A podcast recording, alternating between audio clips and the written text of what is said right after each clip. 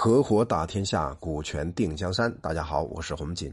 我们今天接着和大家分享《资治通鉴》的大智慧。在上集音频之中啊，分享过汉武大帝整个全盘布局。在这个布局之中，他是如何用人、如何攻、如何守、如何去打击匈奴的。那我们接着呢，继续和大家分享。当时呢，一个左将军就破了这个灞水上的敌军。破了敌军之后呢，就继续向前推进，一直把整个城啊全部包围下来，包围的城的整个的西北方。所以楼船将军呢也前去和他去会师，然后把军队啊驻扎在城的南方。那右渠呢啊，于是啊固守着这个城池，相持了好几个月，但是啊很抱歉，这个城没有办法攻下来。所以左将军所率领的。燕代两地的士兵啊，多半都非常的勇猛，也非常强悍。而楼船将军呢，率领的骑兵，就是山东这一带的兵，因为已经尝过战败、逃亡、受困、侮辱的滋味，所以很多人啊，内心深处都非常的胆怯，也非常害怕。那将领呢，也特别忐忑，心怀着羞愧，最后呢，整个状态非常的沮丧不振。所以，当他包围右曲米的时候啊，身边就常常携带着议和用的信符，而左将军呢，则极力的往前进攻。于是啊，朝鲜的大臣呢，就秘密的派遣使者，想要利用这个间谍的机会呢，私与卢传将军去约降。从中我们可以发现一个非常重要的道理：一个部队呀，在作战的时候，士气非常重要。其实转化过来，在公司层面，一个团队他的士气如果没有了，哪怕这个团队看上去非常庞大，可是啊，他的作战能力也非常的薄弱。这里边给我们这样一个非常重要的启发。那作为楼船将军和左将军两个人的指挥的艺术上，也可以让我们明白一个道理：在指挥一个团队作战的时候，将军的士气就会影响到团队的士气。从古到今没有例外，所以呢，这个朝鲜啊，这个密臣呢，想和楼船将军约降，正在来回谈商谈的时候呢，还没有成为最终的决策，左将军就一再和楼船将军约好时间，共同会战朝鲜，而楼船将军啊，因为他内心深处有私密的想法，那想要达成和朝鲜的朝鲜的约降。就不派兵和左将军会合，所以啊，一个团队里边如果没有办法上下同欲，这个团队作战的时候一定是拿不到最好的结果。而左将军呢，也派人呐，利用各种机会去招降朝鲜，因为朝鲜这面呢和楼船将军形成了一种博弈的契约，所以没有办法答应左将军，心中呢只想着。去归附楼船将军，所以啊，汉朝的两个将军之间就产生很多的博弈，很多的不睦。人和人之间其实事儿很简单，如果两个人的信任基础是有的，而且呢信息高度透明化，能增加两个人的友谊。可是啊，如果信息不够透明，就会引发各种猜忌。像左将军和楼船将军就面临了这种问题。所以呢，当时左金左将军就心想，那楼船将军啊，前次作战的时候呢，有丧败的果实，现在要想方设法和朝鲜暗中通好，而朝鲜将军呢又迟迟不肯投降，所以啊，怀疑这个楼船将军有反叛的阴谋，只是时机没有到，不敢行动罢了。其实啊，一个人想害一个人的时候呢，一定要找出一个冠冕堂皇的理由。所以这个时候，左将军和楼船将军的矛盾开始不断上升。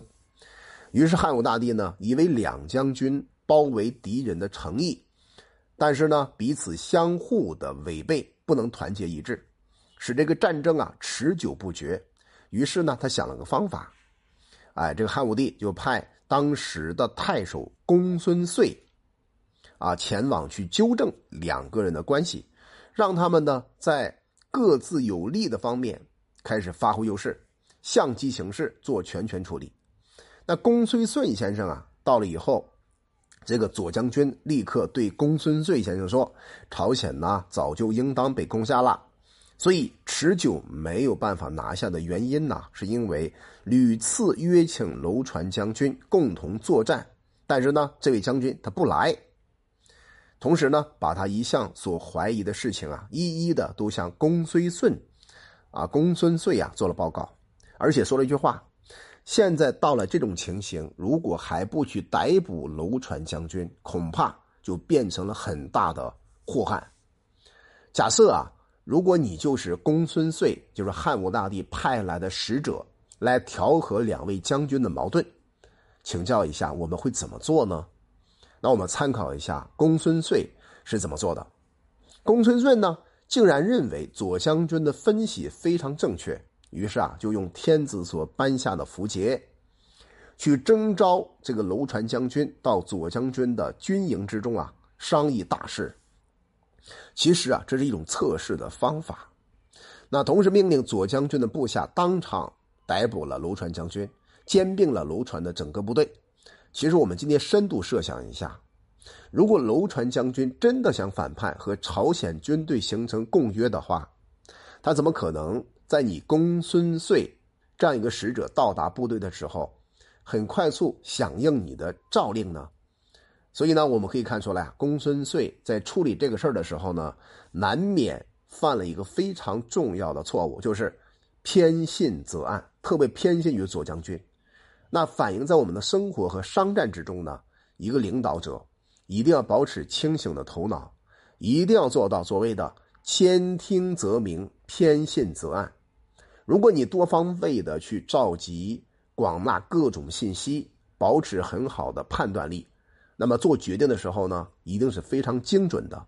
如果你偏信某一个人，而另一方的信息你没有抓住，这个决策往往都是错的。但是呢，这个公孙遂啊，哎，这种做法，他自以为很了不起，对吧？他能够调和左将军，还有。楼船将军的矛盾，但是啊，这种做法给他自己引来了什么样的结果呢？啊，公孙遂自以为很了不起，于是啊，快速的向汉武大帝刘彻先生报告，哎，他是这样这样这样做的。那汉武大帝是怎么判断的呢？什么叫雄才大略？雄才大略就是在混沌的状态之下，还能保持清晰的判断力。汉武帝啊，认为这个公孙遂。倾听于左将军的做法，逮捕楼船将军的这种行为，根本是不对的。所以汉武帝刘彻就立刻诛杀了公孙遂。从中啊，我们可以看出来，一个人他的高度、他的远见、他的格局，决定了他的招法。公孙遂啊，在我看起来，他自己没有办法权衡全局性，不能够听两方面的意见。而且呢，天子是叮嘱你到现场调和将军，共同攻打朝鲜的。然而你呢，竟然听了左将军的想法，那么抓住了楼船将军，这种做法就不符合作为一个使者应该具备的重要的责任。所以啊，汉武帝果然是英雄才略，立刻就把公孙遂给杀掉了。那接下来会发生什么事情呢？哎，左将军兼并了两个将军之后。就急切的进击朝鲜，而朝鲜相像陆人啊，还有他的相这个韩殷等等吧，这些人呢，共同啊找到了他们自己内部的君主，共同商议说啊，原先呢我们准备向楼船将军投降，楼船啊今天被捕，现在两路军马呢都由左将军一个人率领，对我们的进攻比以前更加急迫，我们恐怕抵挡不住了。而国王呢又不肯投降，于是啊，这四个人便逃向汉军，主动投降了。但是路人啊，他是像死在了途中。到了夏天的时候啊，啊，另外一个朝鲜的大将就派派人呐刺杀朝鲜王右渠，然后来奔投降。由于这个王显呢城内还没有被攻下，所以右渠的这个大臣程己先生又起来反叛。再度攻杀官吏，左将军呢就派右渠的儿子啊长河呢来这个想动想奔来投降而死的路这个途中的路人呢，去慢慢的整合他们，告谕他们的百姓，诛杀了成吉，因此呢，终于平定了朝鲜，把它划为乐浪、还有临屯、玄兔、真潘四个郡，封参呢为华清侯，殷呢为秋居侯，常伟呢为己侯。最后因为啊父亲首先。起义来降，不幸就死了，所以父子都有很大的功劳，被封为聂阳侯。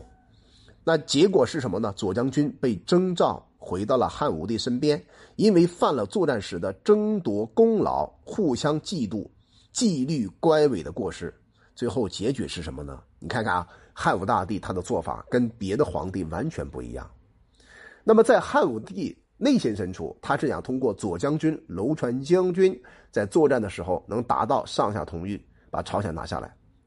可是两个人呢关系不和，即使你拿下了朝鲜，对不起，你没有按照我汉武大帝的整个大略去推行执行，最后啊，左将军竟然被汉武大帝给杀掉了。